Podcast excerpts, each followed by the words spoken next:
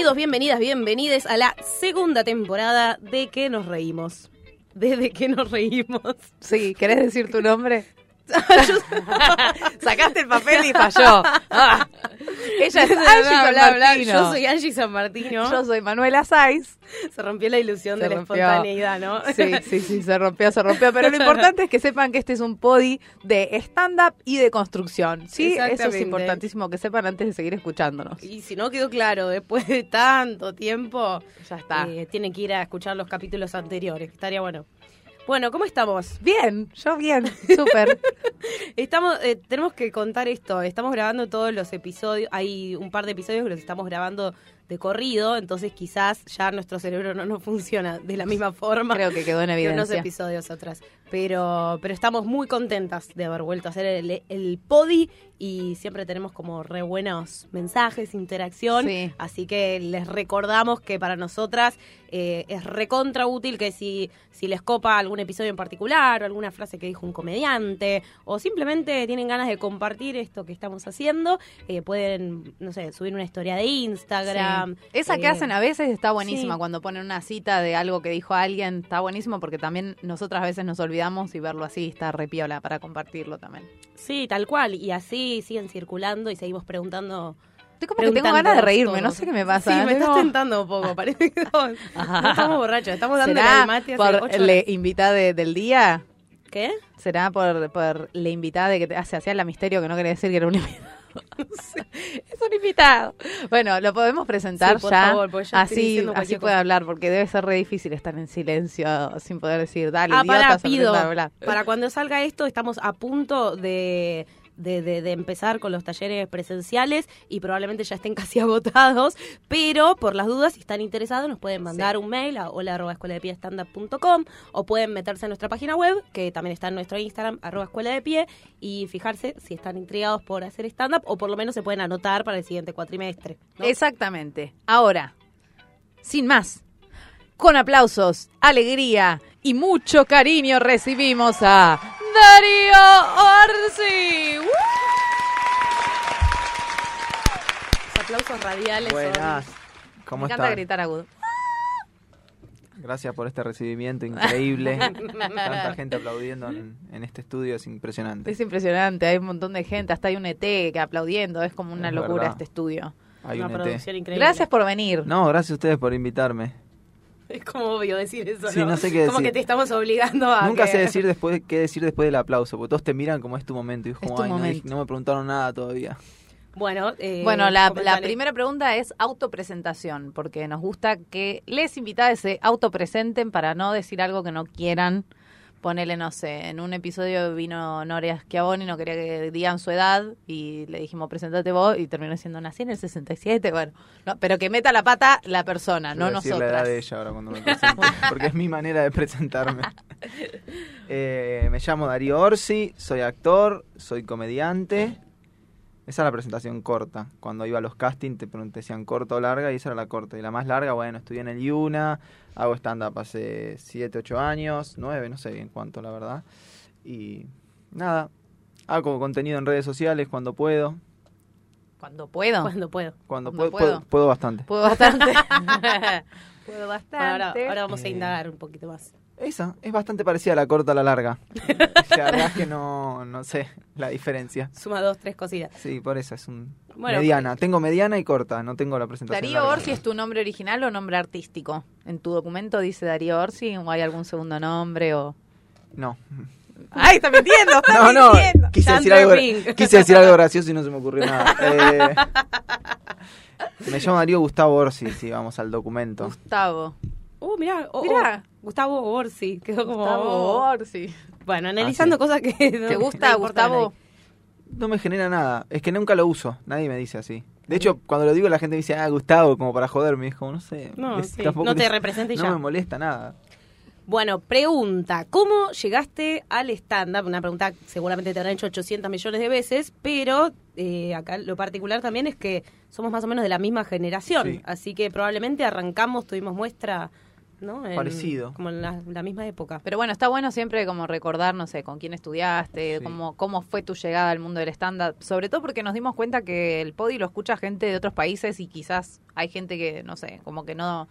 O quizás te conoce ahora, pero no sabe tu trayectoria, entonces está buenísimo como por ahí hacer un repasito. Hubo vida Yo, digamos, Hablemos de los chupines. Mi, claro, por favor. Mi carrera, digamos, fuerte fue en el IUNA, estudié teatro, licenciatura en actuación, no, no es teatro, licenciatura en actuación. Eh, y venía trabajando como actor y, y ha- y haciendo cursos de diversas cosas desde toda la vida, digamos. Y en una compañía de teatro con la que hice muchas obras, conocí a alguien que había hecho el IUNA en su momento cuando era el conservatorio con Diego Weinstein y me dijo, ah, yo- un ex compañero mío que hace stand-up, da cursos, es de los primeros que hizo. Mandé, fui a una entrevista y que, va, quedé. Me tomó, bueno, es un montón porque quiere decir que no eh, estás psiquiátrico. Aceptó que yo le pague. Había un par de psiquiátricos, con lo cual dudo de la capacidad de esa entrevista. Eh, y empecé, fue un curso anual, y ahí empecé con el stand-up. Fue un, yo siento un quiebre en mi carrera de- con- como comediante a los 4 o 5 años cuando puedo separar algo del actor y el comediante, entender, más allá de entender y decir esto es distinto por empezar a entenderlo en el escenario. Porque yo todavía venía del, no solo el mundo del teatro, sino cierto mundo del Yuna que ve el stand-up como Mm. eso es la, la peor cagada del mundo. ¿Es eso lo que circula? Como... Hay algo de eso, sí. Hay algo de que eso no es arte, eso no es, eso no es profundo, eso es una boludez. Y entonces yo venía muy cargado de ese prejuicio, incluso para con lo que yo hacía. Claro. Eh, y ahí empecé, hice el curso anual. Y ¿Con después- quién fue? Con Weinstein. Weinstein. Dijo Weinstein, no, de- Sí, entendí sí. con Sí. alguien, me, me perdí la parte del nombre. No, no, dije. Weinstein y, mm, y ahí arranqué a, a subirme, a generar algunos espectáculos rotativos. Armé mi- el primer show, que era Yo te avisé, creo que se llamaba. O Emergentes, porque tuvimos dos o tres que solo cambió el flyer, porque eran los mismos 15 minutos, pero cambiábamos el flyer cada tanto. ¿Qué era? ¿Con quién era ese show? ¿Con Laila Roth? Javicho Claro. Soria y un chico que se llamaba Ariusai. Hicimos dos shows, y, pero que era esto, cambiamos el nombre, el mismo material. Y después que renovamos material y todo, Orsi Roth Soria con Laila y Javicho. Orsi Roth Sí, sí, Soria. sí. Ese Para claro. si alguien no entendía la indirecta, Orsi Roth Soria. Y en un momento también fue- eh, fueron de los primeros, no sé, con Diego fue que Sí. fueron a la costa a empezar a... Fuimos de los primeros, sí, en empezar a hacer como la movida ahí en los teatros, volanteando en la playa, en el centro y después haciendo la función. Sí, de hecho este año volví hace, bueno, no sé cuándo va a salir esto, pero volví ahora de la temporada, creo que es la sexta o séptima temporada que hago, es un montón, digo, yo pienso y como, wow, como que vengo apostando a hacer temporada hace bastante ya. Sí, Y además te, ima- te imaginabas cuando volanteabas en ese momento que ibas a estar actuando de repente para mil personas. Yo siempre me imaginé como, quiero hacer esto, como más que, no sé, sí es imaginación, pero es deseo, yo siempre deseé deseé, deseé eh, poder hacer eso. Lo que nunca me imaginé es que cuando lo esté haciendo me iba a quejar por otras cosas que, en- Claro, que en este momento me parecían un delirio. Si mirá, nada, mirá Angie. quién puede actuar en Macondo para 40 Angie, personas. Tan Angie que duele. 40 Claro. personas te están viendo, no lo puedo creer. Claro, sí, si nos hemos Era cruzado volanteando a las 3 de la mañana. en algún momento yo soñaba con que me agarren el papel todos los que pasaban por la cuadra. Así, wow, un día en el que a todos los que volanteaste agarren el papel. Ese era mi sueño. Y no lo tiran. Hermoso. Hacen, hacen dos pasos y no lo tiran, se lo guardan. Eso sería increíble. Claro, hoy decís, ay, que no se queden en la puerta porque no te van a saludar a nadie. Puede ser. Puede, ser. lo dijo Pero está bien. No, a- bueno, pero pasa algo con el tiempo. Nos ha pasado de, de pedir, de pedir, de decir, che, nos sacamos una foto a la salida que, y se quede, y por ahí la función duró dos horas y la sacaba de foto dos horas diez. Y vos decís, che, esto en el fondo, más allá de mi buena voluntad y todo, es un montón de tiempo. Ya no llegamos a comer. Claro. Sí, te saca un montón de energía. Sí. Porque yo no soy simpático, pero no soy mala persona. Yo tengo cara de culo. No soy mala persona. Como la gente no. Oh, sí, no, si lo ves en la batalla de comediantes, Puede saca ser. tus conclusiones. Eh, pero la gente piensa que soy, los estoy odiando. Entonces tengo que hacer un esfuerzo terrible porque parezca que sonrío. Y mucho tiempo me acalambra la cara. Yo, no, yo- la gente me dice, ¿te pasa algo? No, no me pasa nada. Esta es la cara que me tengo. ¿Te ha pasado algo así como muy desubicado de algún fan o alguien que quiere una foto o algo? No, a nosotros nos pasó, nos fuimos de vacaciones las tres con Maga y hubo un día que estábamos en Brasil, Maga se puso a hacer una meditación y estaba con los deditos así juntos y los ojos cerrados y una piba que estaba de él pasar esperó que nosotras dos nos distrayésemos y fue y la despertó. Sí. Distra- bueno, sí, eso. Eh, y fue y la despertó de la meditación. ¿Te ha pasado alguna situación así que vos digas, Sí. dale, boludo? O sea, porque... esa- es- Sorry, te estoy Sí, reinterrumpiendo. no, no, no, que no. ¿Cuándo es que voy yo? Pero es que yo suelo hacer muchas pausas cuando Ah, hablo en Yo general. soy muy ansioso, voy a No, esperar. pero porque a veces pasa que esto que vos decías, no es que tengo o sea, cara de culo porque me caes mal, sino que yo soy así. Muchas veces se malinterpreta o se le exige un montón a la persona que uno tiene idealizado. Entonces también está bueno por ahí contar alguna que vos digas, Sí. loco, se van de mambo. Sí, pasó varias veces. Bueno, despertarme, estar durmiendo. En algún- me acuerdo una vez estábamos en un hotel y en realidad estaba durmiendo y Sol también. Y yo estaba, me hice el boludo, pues estaba bien de espalda con la toalla en la cabeza, estaba un poco despierto. Y fueron y despertaron a ella para decirle, preguntarle si me podían despertar a mí para sacarse una foto. Como en el hotel. Estábamos en ¿Eh? un hotel, en un, viste las piletas que tienen como unas eh, reposeritas Ah, ahí. Sí. Y fueron y nos despertaron. Y me despertaron y era como, ¿qué quieres? No, una foto y un saludo para... Una gana de tu fiesta de egresado se suspenda por lluvia. ¿Qué- la- Por lluvia, ¿Entendés? además, re tierno, ¿no? Sí, que se prenda sí. fuego el boliche. Sí, Un no. montón. Sí, o que te pongan el celular acá y te estén grabando, cosas así, sí. Ahí eso, bueno, ya que nos metimos en el tema, eh, tiene que ver un poco con eh, esto que hablamos nosotras seguido en el, en el podi, que tiene que ver con que los comediantes de stand-up en particular estamos muy acostumbrados a que tenemos que gestionar nuestro propio público y con las redes sociales se abrió como una puerta que nos parecía una, una locura antes. Creo que eh, vos con Mike también fueron como de, bastante de los, de los primeros en que por ahí entre colegas veíamos y decíamos, ah, mirá, Darío y Mike están llenando una Siranush. ¿Cómo hacen? Claro. Y era por el laburo que le estaban poniendo en parte a las redes sociales. Eh, ¿cómo, ¿Cómo fue esa transición y qué trabajo implicó? Porque yo también hago preguntas largas, ¿no? Pero el otro día estaba escuchando, creo que un podi, pero no me acuerdo de quién, y hablaba, había un comediante que no era muy convocante en redes sociales, ¿no? Y mencionaba a, esto del, del- el mundo influencer de stand-up, lo decía como eh, lo categorizaba como los que hacen videitos, ¿no? Y era como esa cosa medio de, bueno, yo no estoy para hacer videitos, pero al que lo hace bien, como si fuese algo que, Sí, sí, despectivo, le quitara prestigio a no, tu y además comediante. fácil, que no viene con, con, con problemas, con presiones, con mucho trabajo Sí, y que sí, es sí. una decisión, en definitiva. O que supone que no va a ser tan bueno en el escenario porque te trabajás de eso. Digo, por un lado creo que... va, voy a empezar por la primera parte. Sí, te hice muchas Digo, preguntas. Yo, como les decía, estudié teatro y mi sueño siempre fue actuar eh, o en cine o en telenovelas o en teatro, trabajar como actor. Eso fue siempre lo que más me gustó. Como sentía que tenía cierta facilidad para la comedia y este, ah, yo hago reír, tengo que ser comediante, hice el stand-up y empecé a trabajar de eso y me, empezó a ir bien, yo vivía de eso. Digo, a mí me hubiera encantado, por decir de alguna manera, no sé si es esto, pero como no hacer videos y estar grabando una serie en Netflix, me hubiera encantado. La verdad que a mí no me llamó nadie, no conozco a nadie, todos los representantes a los que le mandé mail no me contestaron, no quedé en ningún casting de los que fui. Entonces, como bueno, lo más parecido a ser casados con hijo, o no sé, o a Seinfeld, o a, no sé, Good Place que estoy viendo ahora en Netflix, digo, lo más parecido es que yo me grabe con el celular.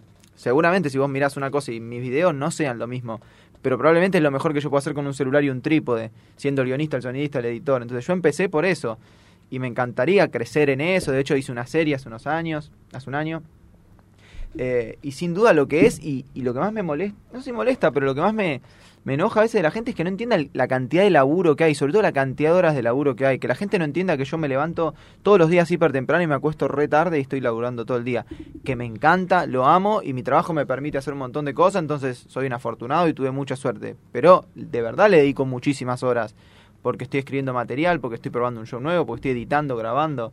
Entonces es un laburo gigante y hay gente que eso no lo ve y es como que le, le quita valor a lo tuyo. Como, ah, esto no tiene... ¿Qué, qué querías que haga en un minuto que se entienda, que funcione? Porque también hay algo del funciona. A mí siempre odié la palabra que funcione, pero la verdad que hacer algo que no sirva para nada en términos de conseguirte laburo, traccionar gente al teatro también es choto. A mí me pasó de tomar muchas decisiones, si querés, artísticas, que me di cuenta, che, esto me estaba jugando en contra y bancármelas. Pero en otras veces tomé la decisión contraria, decir, che, esto no me gusta tanto, pero funciona. Y vamos por eso. Entonces yo lo vivo sin culpa, como... Sí, además es una demanda tremenda porque las redes sociales lo que tienen es esta cosa de que, eh, no sé, subís un video y ya quedó viejo. Entonces todo el tiempo, digo, Es permanente. Claro, si para pulir un chiste bien arriba del escenario estamos un show atrás de otro, atrás de otro, atrás de otro, para un chiste, eh, también duda. como la demanda de las redes sociales es, es ilógica muchas veces. Ah, este video ya lo subiste. Pero me llevó cinco horas y en dos minutos Sí, quedó sí. viejo. No, no, es, es ir encontrando. Yo así como siento que fui encontrando el lenguaje en el escenario, también lo fui encontrando en las redes, también entender a vincularme con eso.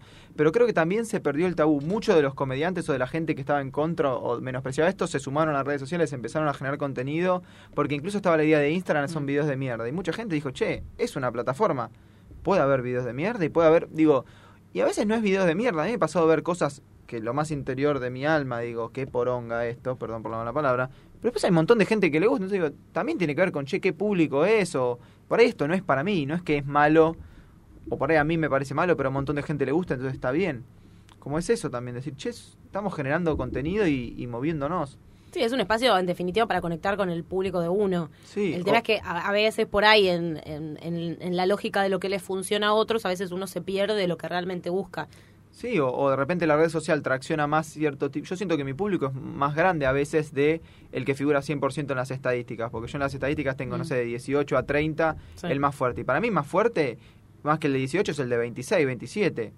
Pero la verdad es que si tengo público de 18 y es el que más interactúa en las redes, y yo de repente tengo que hacer una publicidad y, y pienso, ¿qué me sirve más? ¿Hablarle a quién? ¿A mis amigos de mi edad o a un pibe de 18 que va a comentar y a robar? Y digo, bueno, este video que es una marca, una publicidad, y hago un video de colegio, por decir cualquier cosa, porque sé que va a tener mejores números y quiero que la marca me pague, por decir algo. Sí, obvio. Y como yo también aprendí a amigarme yo con eso, porque estaba muy vinculado, uh, no, esto tiene que ser de... Ya estoy laburando, ¿y por qué? Es, es mi laburo, y yo quiero laburar como actor, entonces, ¿qué necesito para hacer para poder laburar como actor? Sí, para mí algo re, eh, re copado de, de tu cuenta, bueno, la de Mike también porque trabajan juntos y tienen algo como muy copado, que es que, mm, eh, o sea, como vos decías, las, las redes sociales son plataformas, ¿no? Uno puede hacer lo que se le cante, pero en particular ustedes que son actores y que quieren vivir de ser actores, como una de las vedetas profesionales, se ve eso, y eso me parece que está muy piola, lo que hacías de los personajes, ahora lo que haces de las improvisaciones en historias, me parece que se nota también el laburo que está como reorientado a, a lo que te gusta, a la actuación. Sí, sí, sí, sí. No te hice ninguna pregunta, No, Es una pero quería hacer esta reflexión. eso, porque también digo, si vos en algún momento yo hacía un video mi- mirando a cámara grabado en selfie, también tenía que ver con las limitaciones y las posibilidades que yo tenía. Digo, cuando yo grabé la serie eran 10 personas trabajando y si yo tenía que actuar y otro grababa, mira, yo, esto es un sueño, digo, pero también no lo puedo hacer eso todos los días. Yo puntualmente para esa serie me gasté todos mis ahorros, que no los recuperé en plata, lo, gané en experiencia y lo volvería a hacer, o no, no sé. O no. compraría dólares, pero eh, es eso también, es qué puedo hacer ahora. Yo sí, es como a mí me encanta la idea de actuar en el Madison Square Garden, o no sé, digo por decir algo, no Sí. no puedo. Bueno, voy haciendo bien lo que puedo para ir creciendo, porque me parece que también trabajando uno aprende. Yo me enculo mucho con esa gente que habla demasiado y hace poco, porque en el fondo y sí, seguramente me mando cagadas, hago cosas que no están buenas, hago videos que son repetidos. A mí me pasó como el gran quiebre en mi cuenta fue cuando dejé de hacer los personajes de Darío, que yo venía haciendo mucho y eso me traía muchos seguidores, mucho movimiento. Y yo me cansé de eso, la gente me lo siguió pidiendo, yo me di cuenta, empecé a perder muchos seguidores también porque por ahí el nuevo contenido no explotaba de esa misma manera, pero fue una decisión que no sé si me arrepiento porque a veces digo, che, la verdad si hubiera sido seguido haciendo lo mismo, por ahí hubiera crecido un montón más, Mm. pero yo decidí porque dije, che, artísticamente esto me estancó, porque los primeros 10 videos me parecieron originales increíbles. Los segundos, los 50 que vinieron después me parecieron que estaban buenos. Los 200 que vinieron después dijeron puede ser, pero hubo 500 que estuvieron, que decís, che, personaje cuando el paquete de galletitas se te cae. oh". Y digo, uno, yo trabajo esto, se me ocurre el chiste, el que dice no pasa nada y lo come y justo tenía una pelusa y dice, ah, me trae una pelusa, el que se va a internar a los... Digo, se me ocurre la cabeza, trabajo eso, pero llegó a un punto que dije, yo quiero intentar generar algo más. Pero también aparece esto, lo que funciona, qué hacer, qué... Digo, también lo- los que trabajamos en redes sociales vivimos un poco de que nos vaya mejor en las redes sociales. A ver, me, me interesa esto ¿De qué porque signo sos? no sé. Faltó que le pregunte. no, no, ¿De no. qué signo sos? Tauro. Tauro. ¿Ascendente? No, no ¿Lo lo sabes? Ascendente en creo que can- en realidad soy triple Tauro, pero ahora mi Triple novia es Tauro. astróloga, pero creo que le Ah, tenía claro, mal la fecha y tengo ascendiente en cáncer o en Acua- La verdad que no sé, no no le digan a Sol que no sé porque me lo explico un montón de veces. ¿Pueden editar esta parte? Sí, sí, no la subimos. Para, es que ahora me olvidé la pregunta. que- Ah, no, ya está. Eh, me gustaría que hablemos un poco de esto. No sé si ya en algún otro episodio hablamos un poco, pero ¿de, de qué trabaja un influencer? ¿Cómo, ¿Cómo es el trabajo? ¿De dónde vienen los ingresos? No sé, eh, el- Digo, en en la este historia caso. particular de cada uno. Yo eh, hago stand-up y hago teatro y creo que ahí está mi fuente de ingresos. Lo otro son como cosas más extraordinarias. Pero puede ser que labures con una marca y que te pague. Por ejemplo, habla esta fa- fantástica marca de pepas, nos habla y me dice, che Darío, queremos mostrar las nuevas pepas, membrillo. Bueno, yo le digo, mirá, te hago este video de personajes comiendo pepas, ¿qué te parece? Ah, mira, el que no le gustan, sacalo porque no está bueno. Bueno, y vos decís, pero che, no va a tener chiste. La marca te dice, estaría bueno que todos los personajes sean el fanático de las pepas. Y vos le decís, mirá, señora marca, no es gracioso hacer eso. Y bueno, discutís, entonces pones el alérgico. Y después te dicen, no, el alérgico sacalo y terminas subiendo un video espantoso del fanático de las pepas.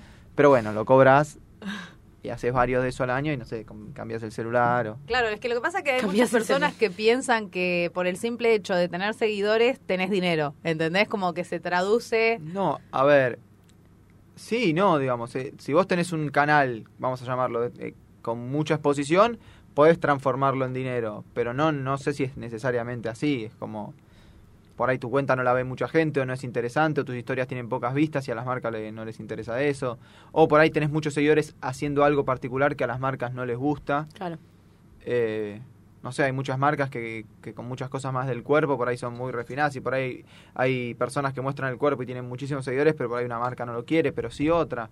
Yo no lo sé, sin duda para trabajar eh, vendiendo publicidad, mientras más seguidores tengas o más alcance, mejor o bueno, más puntual. Si vos justo sos Mm. un tenista, por decir algo, un polista que tiene 40.000 seguidores, pero son todos multimillonarios y probablemente tu publicidad pueda valer muy cara por lo particular de eso. Sí, más que nada también está bueno porque como entender esto de, ay, lo, que el que es influencer quiere vivir de canje o el que tiene, es que está en Instagram quiere esta cosa de- del canje y en realidad el canje está como no sé, no me sale la palabra, como, como se ve, se ve como algo malo, y en realidad es, es la idea original del, del trueque. O sea, hay una persona que está laburando todos los días para una cuenta, genera contenido gratuito, y una vez cada tanto alguien le paga por mostrar su producto, por mostrar un servicio o lo que fuera, pero en realidad no le está pagando por esos 10 minutos que se grabó en historias, sino por todo el laburo previo que hay, vos hiciste. hay mucha gente que, que juzga a veces sin entender. Y, por ahí no lo juzga Tinelli cuando en medio de la publicidad dice Frávega. Y como, no, está bien, lo entendió. pero Claro, con, es con vos sponsor. pareciera que vos fueras un. No, che, trabajo, es mi sponsor, es, me ayuda a hacer esto. ¿Metés algún filtro en eso? Como por ahí viene una marca y decís, no, mm, con esto no trabajaría. Mm, sí, o sea, ¿sabe? No, o sea, nunca me pasó algo que. Estoy pensando porque hice un par de cosas justo el otro día Sí, en el sí, podcast por de eso, acá. después contanos algún Sí, ejemplo sí, que les digas qué vergüenza me da Tam- de, de- tam- de mi persona. Sí, fue mu- hace muy poco, por eso digo, che, esta la marca lo escuchará. Eh, no, nunca me pasó algo que, que vaya en contra terriblemente de mis ideales. Sí, cosas que me den vergüenza, tipo que digas, che, esto no puedo creer. Pero me acuerdo de lo que van a pagar y se me Sí, pasa. no, bueno, sí es por plata y... Bueno, es que igual como actor también te pudo Sí. haber tocado actuar en publicidades. Sí, en sí, donde- es como... Si a vos mañana te contratan, no sé si les interesa laburar en publicidad como actriz, pero te contratan y decir Dermo Bajesil, Claro. los hongos ya no son. Y la verdad que si, che, ¿haces eso gratis? No. Pum, por esto, y lo haces dos veces Sí. en tres idiomas. Sí, yo también soy muy consciente de que yo soy un laburante y laburo de eso, entonces como tampoco me enrosco. No me pasó de repente, sí, me ha pasado con alguna cosa o político, cosa que che, esto no quiero y ni me digas cuánto porque no quiero sufrir tampoco. Claro, claro, sí, es verdad. El mundo de la política maneja mucha, mucho, mucho dinerillo. Sí, o algo que... Y me pasa eso, si yo me pongo a indagar dentro de lo que pienso, casi no podrías trabajar con ninguna marca porque todo en Ah. algún punto tiene algo de lo que... Pero tampoco podrías vincularte con gente, usar auto, ponerme esta remera o... No, y además el que critica tampoco está viendo de dónde salen lo- los fondos con los cuales te paga tu jefe. Sí. Digo, como hay mucho dedito señalando, pero no, no, no es que todo el mundo trabaja en empresas sustentables que cuidan el medio ambiente. a- Sin duda, sin duda. Yo creo que, bueno, mientras más herramientas tenés, más o dinero, más exposición y más posibilidades, tenés las posibilidades de elegir y decir, che, esto hago y esto no. Y yo trato de, de manejarme de esa manera. Muy bien. la verdad que si ustedes dos me ofrecen hacer algo que me parece un papelón, les voy a decir que no. Pero si me ofrecen hacer un papelón por un montón de plata, voy a decir, bueno, ¿cuándo se sube? ¿Cómo sería? ¿Cuánto tiene que durar este ¿Cómo video? gestionamos? Lo edito No yo. me pasa tanto eso, ¿eh? pero es como que me río un poco de eso y como lo hablo, mucha gente me pregunta esto. Como, y yo- digo, por ahí hay gente que se imagina que todos los días estoy haciendo algo horrible. No, y la mayoría de las cosas que hago me redivierten y está buena. ¿Y cómo es tu proceso creativo? Ya hablamos un poco de, de- de lo que es las redes, que también tienen como esta demanda así tan cotidiana. ¿Cómo es tu proceso creativo a la hora de pensar un show, de hacer, de hacer chistes para el escenario? Porque son distintos. Y depende del momento. Puntualmente ahora estoy escribiendo un montón de material porque estoy apuntando ahora en dos meses a estrenar un unipersonal, entonces estoy escribiendo mucho y creo que como siempre parten de... Bueno, no como siempre, por ahí en esta búsqueda un poco más madura de, bueno, de qué quiero hablar, qué me pasa, qué, qué hay detrás de lo que quiero decir, como con mucha soberbia digo, no, no estoy detrás del chiste porque siento que es bueno, ya me dedico a eso, esto que te decía de puedo encontrarle un chiste. A veces va a haber mejores y Sí. peores chistes, pero me preocupa más qué quiero decir, cómo lo quiero decir y bueno, y ver qué hay detrás de eso. Bueno, esto me parece divertido, ¿por qué? ¿Y cuál es mi opinión de este tema? Y probar. Me pasan muchas cosas que las digo y la gente está como, ah, mira esta charla TED, qué aburrida. y decís, bueno, vamos a reescribir esto. Sos de probar en Open Mic, en la Sí. Jam, ¿no? En la Jam voy bastante. Han hecho también con Mike cuando, cuando iban a hacer Sanata 2, creo, también hicieron como algunas pruebas Sí. piloto. Está bueno Hicimos. eso. Porque... Sí, no, no, yo no- nunca haría un show sin probarlo. Siento que no. Aparte, la mayoría de mi material genuinamente creció en el escenario o Sí. nació en el escenario. Entonces, hay que darle, no sé, un par de funciones antes de que venderlo como el espectáculo nuevo. Porque está muy como los bloquecitos, y no, después Mm. empieza a cobrar vida, en tener sentido. A... Hay que darle tiempo. Así que estoy en eso. Por un lado, está, está muy piola como el desafío, ¿no? De hacer el unipersonal. Vos habías hecho unipersonal, pero fue Sí. antes de Sanata. Antes de Sanata 1, sí. Y después, ¿por qué la decisión de, de actuar de a dos? ¿Por qué sostener un show? Puede ser económico, obviamente.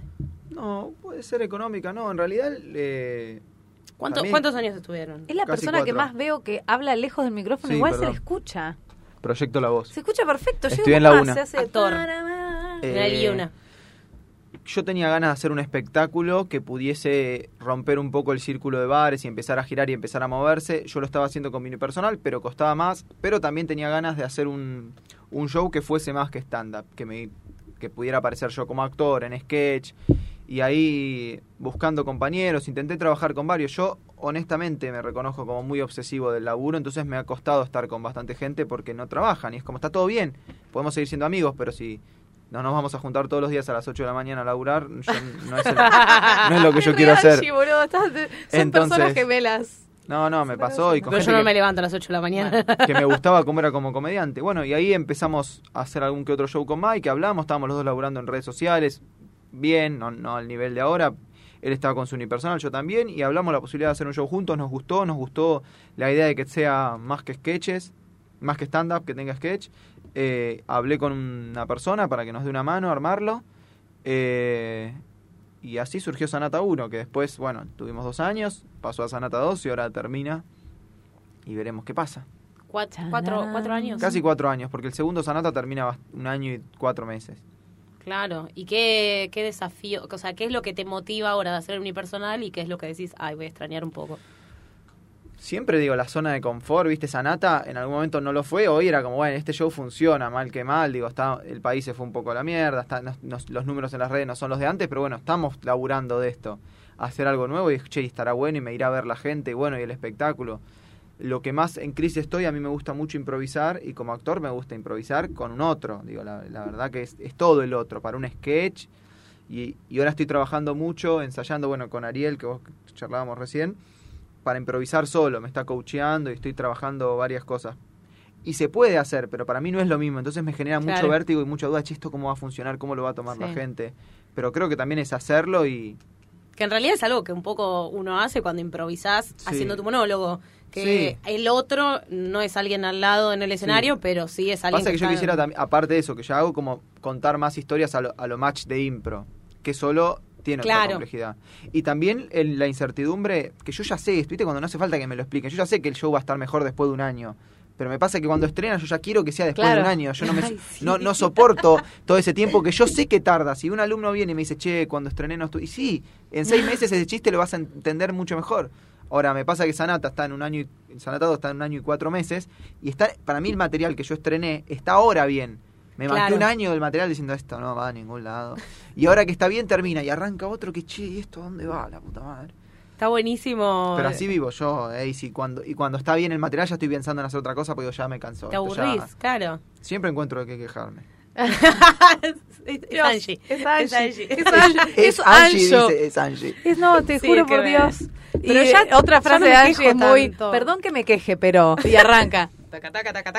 No, a mí igual lo que me encanta y lo que rescato mucho de esto es que por ahí, eh, no sé, hay, como tres momentos para mí en el stand-up o en la comedia. Cuando recién arrancás que pensás que, que todo es buenísimo al instante, después cuando empezás a ver que uno va evolucionando y pensás que que, que es como en, en crecimiento todo. Y después hay un momento en donde te das cuenta que no, que siempre vas a tener que volver a empezar para que ese material crezca. O sea, no es que bueno, está bien, puede haber casos, obviamente que hay cosas que ya las tenés en el, Claro, cuerpo, en el cuerpo. tenés otro aprendizaje, pero igual con respecto a pulir chistes, no hay, no hay chance, o sea, siempre el chiste en el día trabajo. 1 y en el día 100 Sí. definitivamente va a mejorar, pero todos tenemos ese trabajo de vuelta. Y algo importante ahí es que siempre también es importante recordar el día uno de ese chiste. Por eso a quien nos escucha está bueno tengo- o grabarse o tener en mente, porque hubo algo, una energía o en la actitud, pero digo como de, de ese primer material que es interesante. Incluso cuando te das cuenta, che, yo no era odio, era no entiendo, pero más allá de eso, siempre la primera vez lo decís de una manera o con una inocencia, con una virginidad tiene ese chiste que es interesante recuperar y que a veces cuando un chiste dice, che, ¿qué pasó? Y no funciona este chiste, dejó de entrar, Perdió la Está bueno. virginidad. La espontaneidad. no, está bueno recordar qué le pasó a ese chiste al principio, de dónde venía, cuál era mi miedo. También pasa mucho eso con cuando uno va creciendo o, o va evolucionando y pasando los años y haces material medio viejo. Vos no sos la misma persona, digo. No sé, si tú te mudás con tu pareja y hablas mucho de vivir con tu pareja por primera vez y todo lo... eh, eh, por ahí pasa un año o dos, que no es tanto tiempo, que podrías seguir haciendo el mismo material, pero la verdad que te estás llevando bárbaro, los miedos se fueron a la mierda. Y el material lo escribiste genuinamente cuando tenías miedo. Ahora por ahí simplemente decir, che, esto ya pasó. Claro. También por eso está bueno generar material todo el tiempo, porque si no, no te mantén... Porque vas evolucionando vos, no hay otra manera. Sí, Sí, ya- ya es muy dinámica de comediante estadounidense, ya de a- a- al año renovar Sí. material, que es como un ejercicio súper zarpado, Muy intenso. pero está bueno.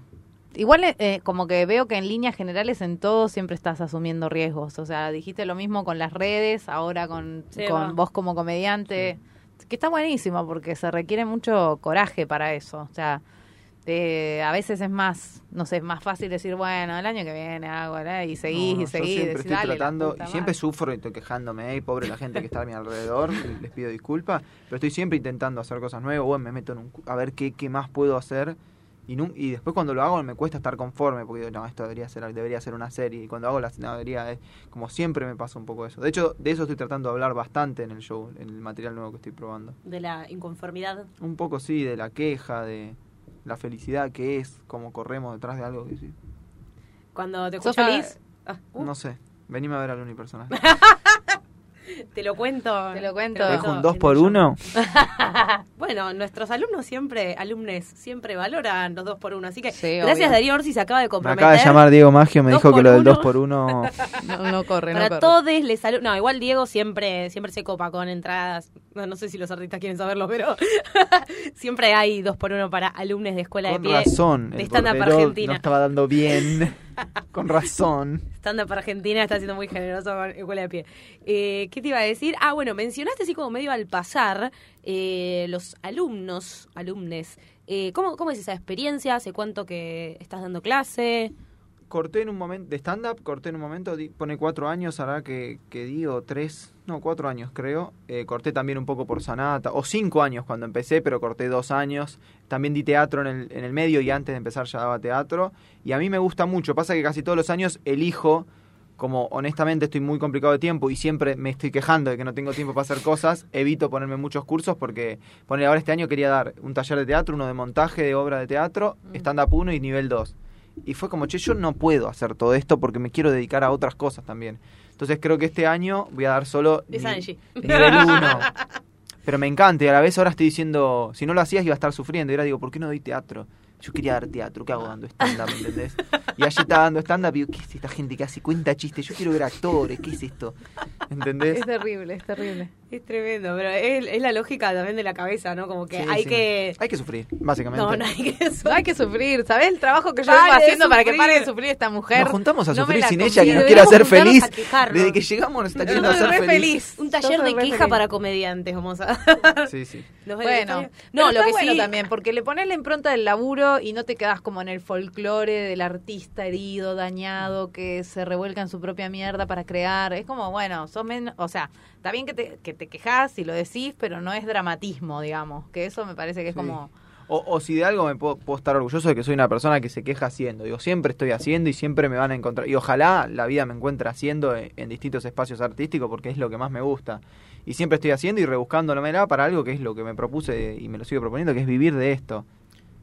Por esto se entiende, no sé, stand-up, teatro o, esto que me gusta hacer. Si el día de mañana es simplemente, no sé, conducir un programa de radio, de tele o otra cosa, será eso y dejaré de hacer stand-up, pero como me la paso laburando, si bien me quejo y después me quejo de que me la paso laburando y nunca tengo tiempo, me encanta. ¿Tuviste algún laburo de mierda o algo que no te gustara antes de empezar con la comedia o el teatro? Sí, no, no sé si de mierda, sí, bueno, laburé, vendí fuegos artificiales en Júpiter un par de veranos para irme de Hermoso. vacaciones. Eh, vendí velitas, bueno, volanteé mucho para stand-up y para shows que no eran los míos también.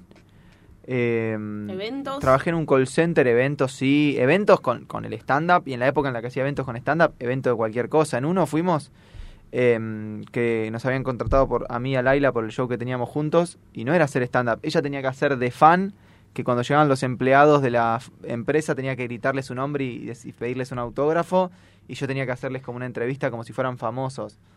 Sí, era, eh, hacen como. Sí, como, ¡ay! Como performance llegó! de eventos. Llegó Manu, Manu, contame. Y vos entras a la radio y yo, wow, Manu, te amo. Claro, medio que te contratan como actor. Ah, hizo uno así. sí. Hice de oso, de oso Ted, un oso con una cabeza gigante roja desfilando así en el esa, eh, hipódromo de San Isidro, daba la vuelta alrededor del hipódromo bailando así. Una vez necesitaban, yo siempre quise ser modelo y necesitaban modelos para una acción publicitaria y fui y no quedé como modelo porque buscaban gente más linda, se ve, pero me ofrecieron si querés por la mitad de plata, mientras los modelos reparten volantes, vos podés sostener un cartel. Y agarré, bueno, obvio. agarré, sostuve el cartel, me acuerdo el 9 de julio frente a Guade, yo sostenía el cartel así. Excelente. No Sí, fue, yo hace, te- no yo fue te- hace tanto. Estoy sorprendida No de la tanto. cantidad de books de fotos que tenés. Y sí. Siempre sa- sale más, sale más, sale más. Es tremendo. Tuve una época muy siniestra. hay una Sí. época muy, muy de book. Sí, digo yo. Tuve una época Ay, pará, iba a decir algo y me olvidé. Pero es muy Así que- divertido eso también Sí, ahora. yo me río mucho de eso, digamos. Yo siento que cierta etapa de mi adolescencia es como uno de los lugares donde más surge material. Bueno, animé fiestas infantiles, eso estoy escribí material, lo probé justo la semana pasada en la Jam. Eh, no, no me llevo muy bien con, con los nenes eh, y hablé un poco de eso. Pero sí, siempre me la rebusqué y siempre traté de que sea dentro de lo artístico. Digo, para mí sostener el cartel era, digo, bueno, me contrató la, la empresa de modelos. En mi cabeza era un triunfo. Sostenía el cartel, me dolía el hombro. Pero Siempre hay problemas.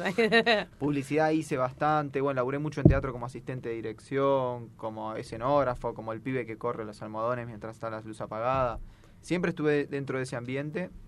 Bueno, cuando estaba con la compañía de teatro hacíamos funciones como actores y yo cobraba plata. En esa época había con mis viejos, entonces yo siempre trabajé de esto. Publicidad extra cuando era mucho más chico. Sí, que es lo mismo que hacen mu- muchos actores, ¿no? También la típica de los, los castings, las publicidades. No sé si hay alguno que, de- salvo que tenga algún contacto, que Sí. de- dice, ay, quiero ser actor y ya está protagonizando. No, claro. Siempre tuve la ilusión de que me llamen y siempre esperé que me llamen como hace mucha gente, pero nunca lo esperé quieto, digo, siempre estuve haciendo cosas y vinculándome con gente. Y en el fondo es, digo, el trabajo llama al trabajo y por ahí, por como darle escenografía en una obra con tal, me dijo, che, yo estoy haciendo, y fui, y hice Claro. cosas que son espantosas, pero también misteriosamente conocí a alguien y se fue acomodando, me parece.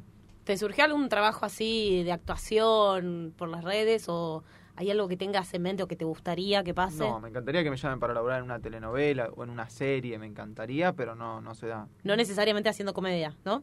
No necesariamente haciendo comedia. Siento que no, no- no Para drama vendiendo bien mucho, también.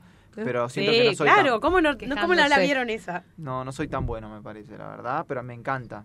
Pero ya se va a dar. Yo Para siempre mí es soñé algo. con hacer Romeo. Romeo y Julieta en el San Martín fue el sueño de mi vida mucho tiempo. hay que llamarlo. Sí. Pobre la gente que me ve haciendo de Romeo. te- se- creo que No, saldría a pedir disculpas, disculpe, señor, perdón, no entendí bien el personaje. pero- No, yo lo reveo. Y ahora creo que cada vez me gusta más Macbeth, pero porque ya entendí que ya no... Que no, vas a ser Romeo. Tengo casi 30, ¿entendés? Pero que, bueno, sí, Romeo era muy pendejo, Y ¿no? sí, Bra- eh, DiCaprio en, en la versión moderna de bueno, te estás comparando, eh, ahí sí, no sos DiCaprio. Y la anterior de. No me acuerdo si es Firelli, qué mierda que era, dirigía la anterior de Romeo y Julieta, también el chico que hace de Romeo. Ah, esa ni me acuerdo. No, no me acuerdo. No, ahí, Sí, no, sí. Ahí, ahí ya nos sacaste. Nosotros no venimos del palo de la Claro. actuación. Ahí eh, Siempre quise el teatro va. Amo el teatro, el teatro es una de las cosas. Es lo que más me gusta hacer es ir al teatro, soy medio obsesivo de eso. No tengo tiempo nunca también, entonces me puedo quejar de que no puedo ir al teatro. Pero vas un montón, se ve. Sí, se trato ve de ir y siempre trato de recomendar las obras que voy. Eso está buenísimo, sí, se nota y se ve. ¿Y cómo fue la experiencia en microteatro? Como ¿No? stand-up. ¿No, no pasaste. Sí. micro- Era vecino mío, era de sala. Sí, no sé si la palabra es mala, pero fue un poco mala, pero de- déjenme explicar por qué. Me gustó la Sí, sí. experiencia, está bueno. Ahora, Diego, que es nuestro productor y, y nuestro dueño, eh, nos permitió hacer micro stand-up porque, como te íbamos a estrenar Sanata 2, Sí. era un espacio para probar material. Entonces, Claro. ¿qué hicimos? Fuimos a microteatro a probar el material que íbamos a hacer en Sanata 2. Sanata 2 con una expectativa de, no sé, estrenar en un dos maipos, tres maipos, girar por el país en un contexto distinto al que es microteatro. Digo, que también Bueno. el material es distinto, el delivery, la entrega del chiste, todo es- el contexto es distinto, pero yo necesitaba ensayar lo que iba a hacer ahí. Entonces, como que fui casi cuarta pared a probar eso, a probar, que me sirvió un montón para probar. Pero hoy, si me decís cómo te gustaría encarar micro, micro stand-up y armar algo para micro stand-up. Vi, me acuerdo, Juan Picarbonetti que armó Me algo que me pareció una flasheada, Me qué sé yo. Y lo armó para ahí, no es que lo Sí. quería para algo. Yo dije, ay, me hubiera gustado, siento que yo también me divertiría haciendo esto y como es un espacio chiquito no te da tanto miedo arriesgar. Claro. Pero bueno, eso como si bien me sirvió un montón, porque bueno, hice 16 veces el material, ma- un poquito el material lo iba cambiando, encontré el remate al chiste, con el que cierro hoy por hoy, digo, como que me sirvió, pero digo, uh, me gustaría por ahí hacerlo en un momento donde ya tengo un show rodando que no tenga que practicar. Y que Diego te permita que para no duplicar la pasa, convocatoria. Probablemente Diego me diga, no, no, no podés porque está tu show girando, no podés. no puedes competir contra No vos mismo. competir contra vos. Bueno, siempre hay algo. El otro día leí en un libro que decía como que que en realidad en la vida siempre va a haber problemas, pero lo que a lo que podemos aspirar es como que haya problemas mejores. Entonces, dentro de todo, bueno, eh, está el Sí. problema de que tengo mucha convocatoria, pero me piden fotos. Bueno, es un problema mejor Sí, sí, sí. que volantear en Plaza Serrano, que tampoco está mal, porque No. digo, por ahí no se escucha gente que está volanteando en Plaza Serrano. Bueno, tienen un problema mejor que el eso cartonero que está pidiendo comida. Mi show estuvo a punto de llamarse Pero no White, Se puso re triste, pará. Sí, se puso re bajón. Un White poco. People Problem se iba a llamar mi nuevo unipersonal y al final no, pero es un poco la idea, porque en el fondo Sí, yo no puedo Me escapar quejo a de esto. lleno. Y sí, Puede es un ser. poco eso. sí, Va sí. sí. Me quejo de lleno. No, Ah, no, ¿la- no. ¿Adiviné el nombre? No, no, Ah. pero casi, ¿eh? Ay. Estuviste cerca. Ay, quiero adivinar ahora. Nosotras Ah, tenemos un chiste, siempre decimos que tenemos Palerm People Problems. O Sí. sea, encima Es de peor. White vivimos Peor. en Palermo. Peor. Eh, pero, pero bueno, es la, es, la, es la realidad que nos acontece. Sí. Hacemos... Sí, la pregunta por la deconstrucción. Siempre tratamos de dejar como un margen para, para hablar de deconstrucción y eh, en este caso preguntarte si hay algún material que hayas revisado o no sé, algo que te haya hecho reflexionar y modificar o cómo, cómo te sentís con respecto a la deconstrucción que estamos viviendo a nivel social. Camarote, ¿de qué te reís? ¿Qué se ríe tú? De que está con el Eh, termo. ¿qué se Podés escuchó? hablar. Me río de que servís el mate agarrándolo como si fuese una valijita, como que no agarrás el termo. No Porque. Es verdad. tiene manija para algo. boludo, Después para vamos que a, después vamos a mostrar. Después voy a mostrar la foto. Bueno, Eh, eh, tuviste unos segundos sí. para pensar. Sí, no, no mucho, no aproveché, me estaba riendo Y del termo, todavía o no sea, contaste para. técnicamente no tuve los y segundos todavía, de pensar. todavía no contaste la publicidad que fue tremenda. Esa bueno, quedó pendiente. vamos por partes. Em, bueno, obviamente me siento muy interpelado y, y- y me interesa, digo, trato de construirme, de, de aprender, de escuchar, de, y, y creo que lo estoy haciendo a mi velocidad, a mis tiempos.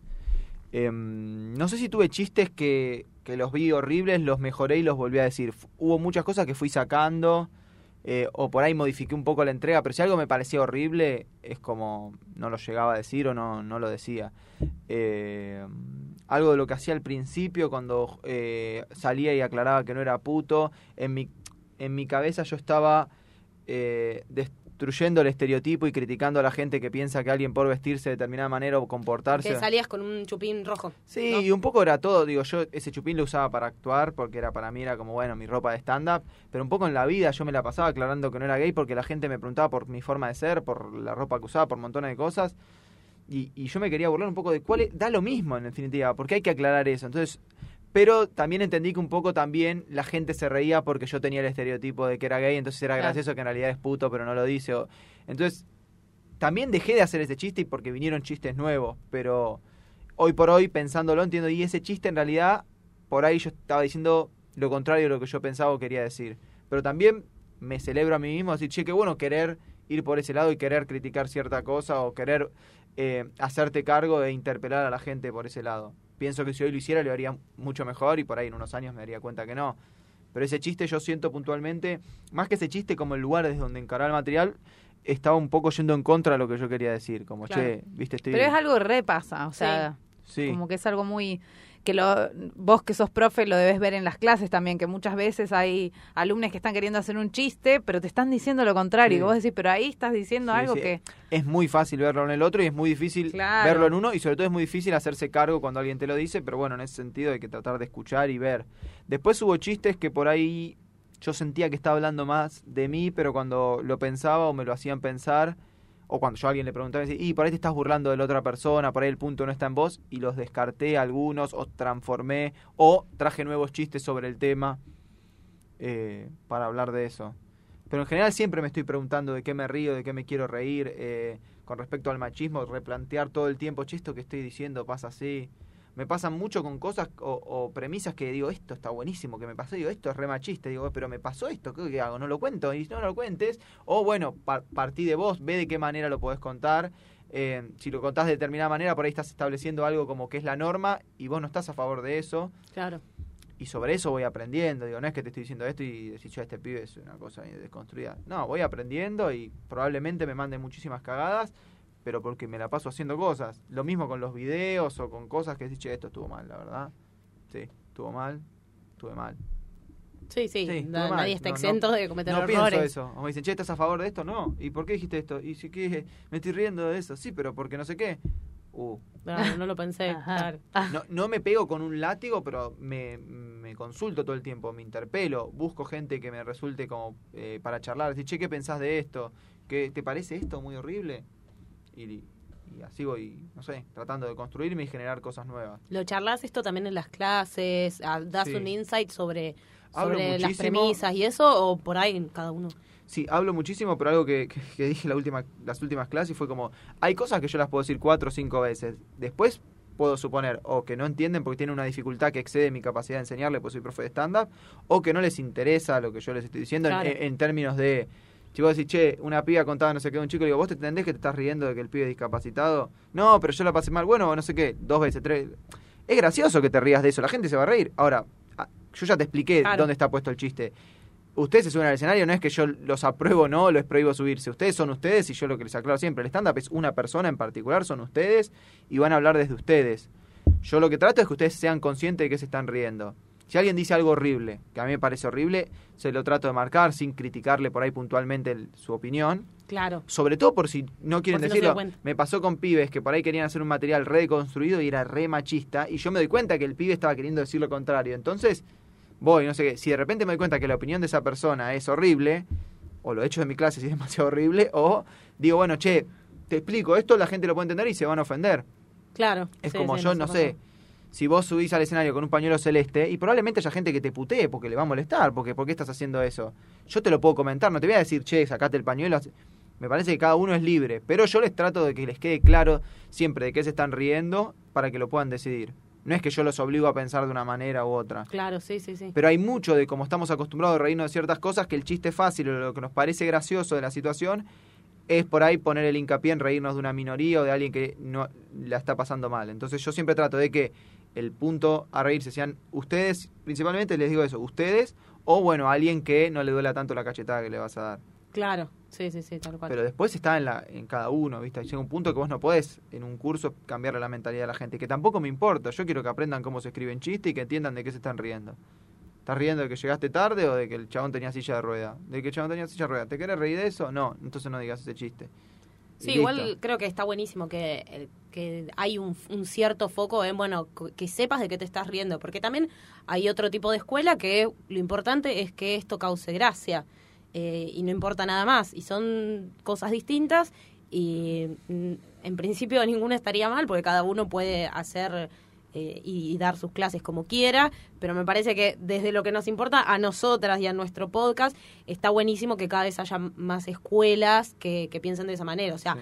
lejos de verlos como competencia, al contrario, creo que nosotros también hemos tenido, eh, creo que tuvimos alumnos que han hecho nivel 1 con, con vos y también de otras escuelas, incluso gente que repite nivel inicial y está buenísimo Sí. ver cómo hay distintas escuelas, distintos enfoques, pero sobre todo que, que cada vez empiece a pensar más de qué nos reímos, porque también estamos perpetuando ciertas ideas y cosas que para nosotros por ahí son importantes, porque también nos subimos al escenario a contar nuestras opiniones. Claramente hay un mensaje que nos interesa transmitir, algo que queremos comunicar, porque si no, nos subiríamos solamente a, a repetir chistes Sí. de otros. Sí. No, obviamente, después me pasa que estoy en un nivel 1 y me quejo y digo, ¿por qué no doy nivel 2? Porque digo, esto que le estoy diciendo no importa, tiene que aprender la lista de Sí, tres. sí, Yo le estoy taladrando el cerebro con quién sos, qué pensás. Digo, esta gente tiene- entiende, hace la No, lista eso es nivel 2. Me dice, claro, es como digo, no, está bien. Decí la lista de dos, dijiste dos cosas, decí tres, viste, a veces como que... También, viste, uno a veces le exige un montón y dice, che, está aprendiendo. Sí. Y es que sí, es lo que decíamos, creo que en, el, en otro episodio, que bueno, si al principio tenés que hacer chistes de colectivos y del chino, está bien, Ah, porque tenés que aprender la perfecto. estructura. No Pasa, podés... A mí me encanta ir por más, digo, como que digo, che, quiero trabajar un nivel 7 con gente re profesional y ponernos a charlar de qué. Y a la vez estás ahí con el pie que dice lista de tres y nombra dos cosas. Y "Oh". Y- La tercera tiene que romper. no, no, sí, pero me ha pasado lista de tres. No, tenedor, Es cuchillo. una enumeración. Y vos mirás como si. Y la lista de tres, claro, tenedor y cuchillo. Bueno, matemática. Claro, entonces lo peor, como. Lo peor es que lo hemos, lo hemos vivido. De a poco. No, pero sí Pero es muy mucho que, igual, que no ¿eh? sea enumeración, ¿entendés? Tipo tenedor, cuchillo, cuchara. O sea, Ah, sí. Bueno, a, nosotras no. dando clase, recién, cuando empezamos a dar clase, terminamos de hacer clic en un montón de cosas. ¿Te O sea, pasó eso de cuando, de, de cuando empezaste a dar clases, entender cosas de la estructura que no te había caído la ficha así fuerte? No, me pasa mucho que me. No, que quejo eh, para variar y digo, ¿por qué esto que les estoy diciendo a los chicos no lo hago yo? Si Ah, es una bueno. boludez. Ah, eso sí. Agarra tu chiste y fíjate tal cosa y tal cosa. ¿Cuánto hay de premisa? Vos estás hablando de que fuiste a lo de tu mamá y tu mamá tenía una Fanta. ¿Hacía falta que aclares dónde vivía tu mamá si el chiste es la Fanta? Yo agarro mi material y tiene todo eso que le aclaré. Digo, ¿por qué esto que es tan fácil no lo hago? con- Porque Bueno, cuesta. Sería un ejercicio agregar, corregir material y que nos corrija el material nosotros, ¿entendés? Darle a los, a los alumnos. Sí.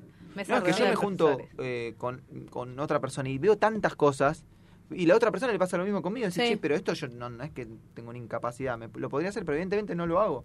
Sí, Por es eso que hay que es re difícil igual equipo. como editarse a uno mismo, porque Sí. también hay un montón de cosas que, que estamos pensando. Y esto que decíamos antes, que por ahí la intención es buena, pero no terminás de darte cuenta que estás transmitiendo algo que no era lo que querías. Bueno, algo en relación a lo que decían a la deconstrucción, pero también creo que tiene que ver con la maduración como comediante. Yo siempre, como que voy a decir una pelotudez, pero como yo sé quién soy yo, entonces qué pienso. Entonces como que te puedo hacer un chiste de humor negro y siento que no te tengo que aclarar, nada, che, no quiero matar bebés, porque se entendió.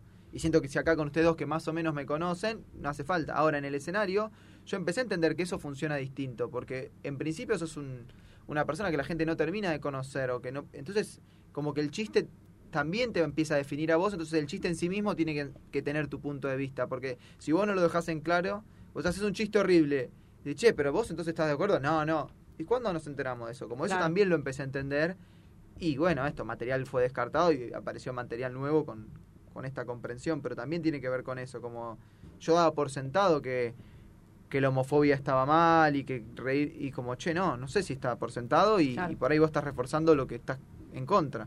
Sí, también depende mucho de en qué espacio estás haciendo ese chiste, porque Sí. por ahí, si es gente que, no sé, son seguidores tuyos, que ya te conocen y saben tu línea ideológica, hay Sí. cosas que uno las da por hecho. Si de repente, no sé, caes esto en un, en un, una jam porque querés ir a probar material y no son todos gente que te Sí, fue a ver no a vos, quizás "Ah". ahí es donde hay que poner también el, el contexto, el famoso No, Z. pero también empezar a trabajar en el, en el material. Che, este material, a ver cómo, si bien sos solo, yo lo puedo decir porque es mi chiste, Claro. cómo está el, mi punto de vista en eso. Pero también creo que ahora lo estoy como intelectualizando, pero se va dando solo, porque uno va creciendo y va madurando, entonces ya la manera en la que escribís el chiste es distinta.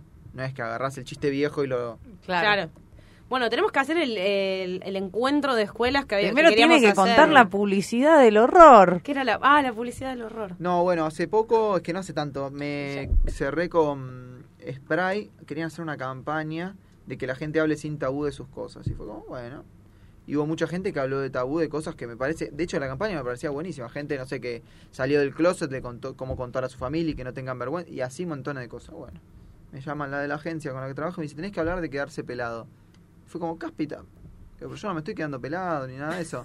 No, bueno, pero habla de eso. Cerramos la acción ahí. De repente, ya la acción, viste, encaminada, ya cerraste con la marca, qué sé yo. Tenés que decir como que te estás quedando pelado, me dice la marca. Uh, bueno, hablar de eso. Quieren que- bueno, y así hasta que el día que lo hacen me dicen, no, la marca no quiere que tenga chiste.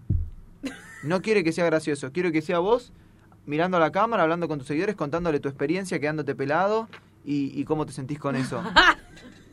Y yo era como, che, no tengo nada que ver con esto. Ah, y lo hice, ya había cerrado un presupuesto, qué sé yo. Igual es re típica porque por lo general esas conversaciones arrancan con este es el tema, pero queremos que seas vos, Sí, queremos que lo digas sí. con tu con tu lenguaje, con tus palabras, Y porque vos conoces a tu público. Hacen lo que quieren, sí, me pasó siempre y siempre caes, pero bueno. Eso fue, por ahí si yo hubiera sabido esto de entrada, por ahí no sé si lo hubiera agarrado, pero bueno, ya estaba ahí en el baile y... ¿Y cómo fue el video para quienes no lo vieron? No, fueron no unas historias, los ahora? chicos, bueno, el tema... dura poco, por lo Sí, menos. quedarse pelado no está mal, porque tendría algo de malo, como no sé. Así, fue un Me- papelón, una gana de morirme. Me sorprende la, la, la, la- la poca la poca creatividad que hay a veces del lado de las agencias en sí, como la poca ganas que hay. Y a la vez me parecía de- raro que yo venga a darle consejos a los que se quedan pelados, no teniendo, es como... Podría yo ser dando- alguien más pelado. Sí, Claro. o, o darle consejos a alguien que sale del closet sin salir del closet, es como, si, y vos, no sé. Bueno, eso hubiese sido peor igual. Sí, sí, sí. Como que dentro de todo, bueno, es Sí. algo estético que vos decís y nada. Está bien, que piensa, está bien. Como que no te podría haber sido más comprometido, pero sí es, un, es una mierda. sí, sí, que sí, te. Bueno, eh, Bueno. creo que estamos porque ya nos tenemos que ir. Mil, mil gracias No, por Gracias, haber venido, Darío. por haber charlado con nosotras. Eh, mi nombre es Angie San Martino Yo soy Manuela Saiz. y este fue el Podi de Escuela de Pie. Hasta la próxima.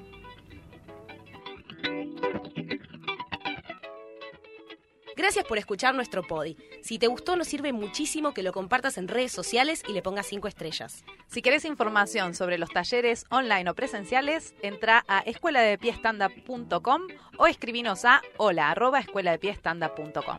Este programa lo grabamos en Lucita Radio. Si querés grabar tu propio podcast o dictar un taller, te recomendamos este espacio enormemente. Podés buscar información en luciteradio.com.ar.